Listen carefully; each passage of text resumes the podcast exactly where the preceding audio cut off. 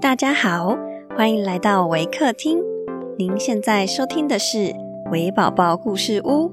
本节目为台湾维客公益行动协会远距陪伴服务项目，透过讲故事的方式，陪伴我们在全球十一个国家、四十八个服务据点的孩子，让疫情所带来的距离不再是距离。本集节目由叶依嘉女士赞助支持。亲爱的听众，我是 Miss Alicia，今天要讲的故事是《How the Moon Became Beautiful》。本故事将以英语进行。Hi everyone, I am Miss Alicia from Waker. Today I am going to share a story about how the moon became beautiful.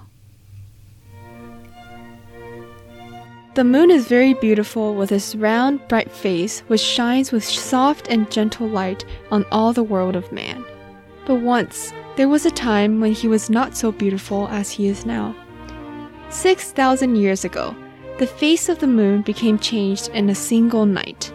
Before that time, his face had been so dark and gloomy that no one liked to look at him, and for this reason, he was always very sad.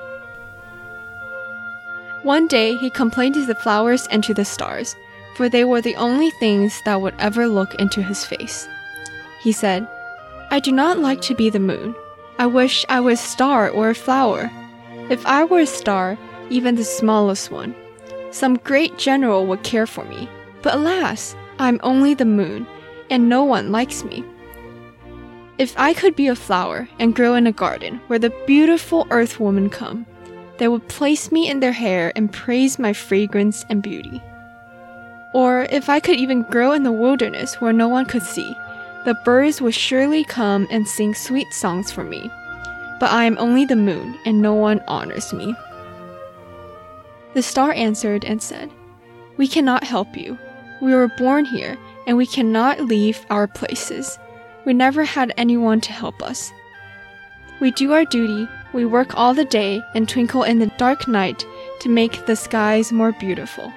But that is all we can do, they added, as they smiled coldly at the sorrowful moon.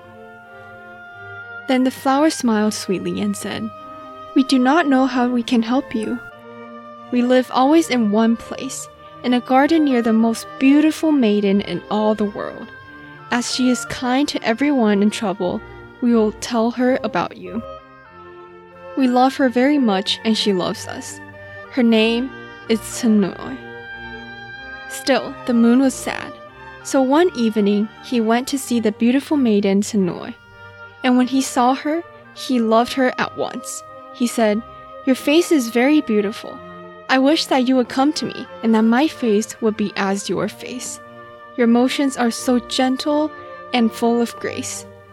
Come with me, and we will be as one and perfect. I know that even the worst people in all the world would have only to look at you, and they will love you. Tell me, how did you become so beautiful?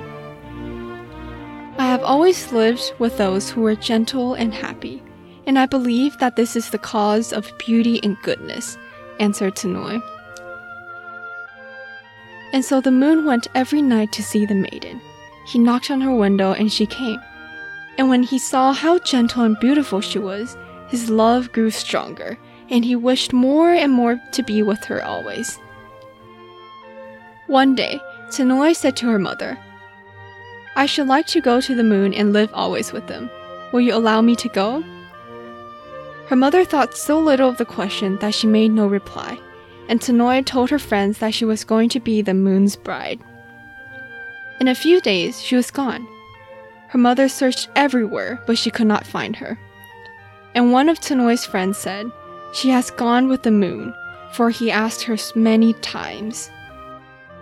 A year and a year passed by, and Tsunoi, the gentle and beautiful earth maiden, did not return. Then the people said, She has gone forever. She is with the moon.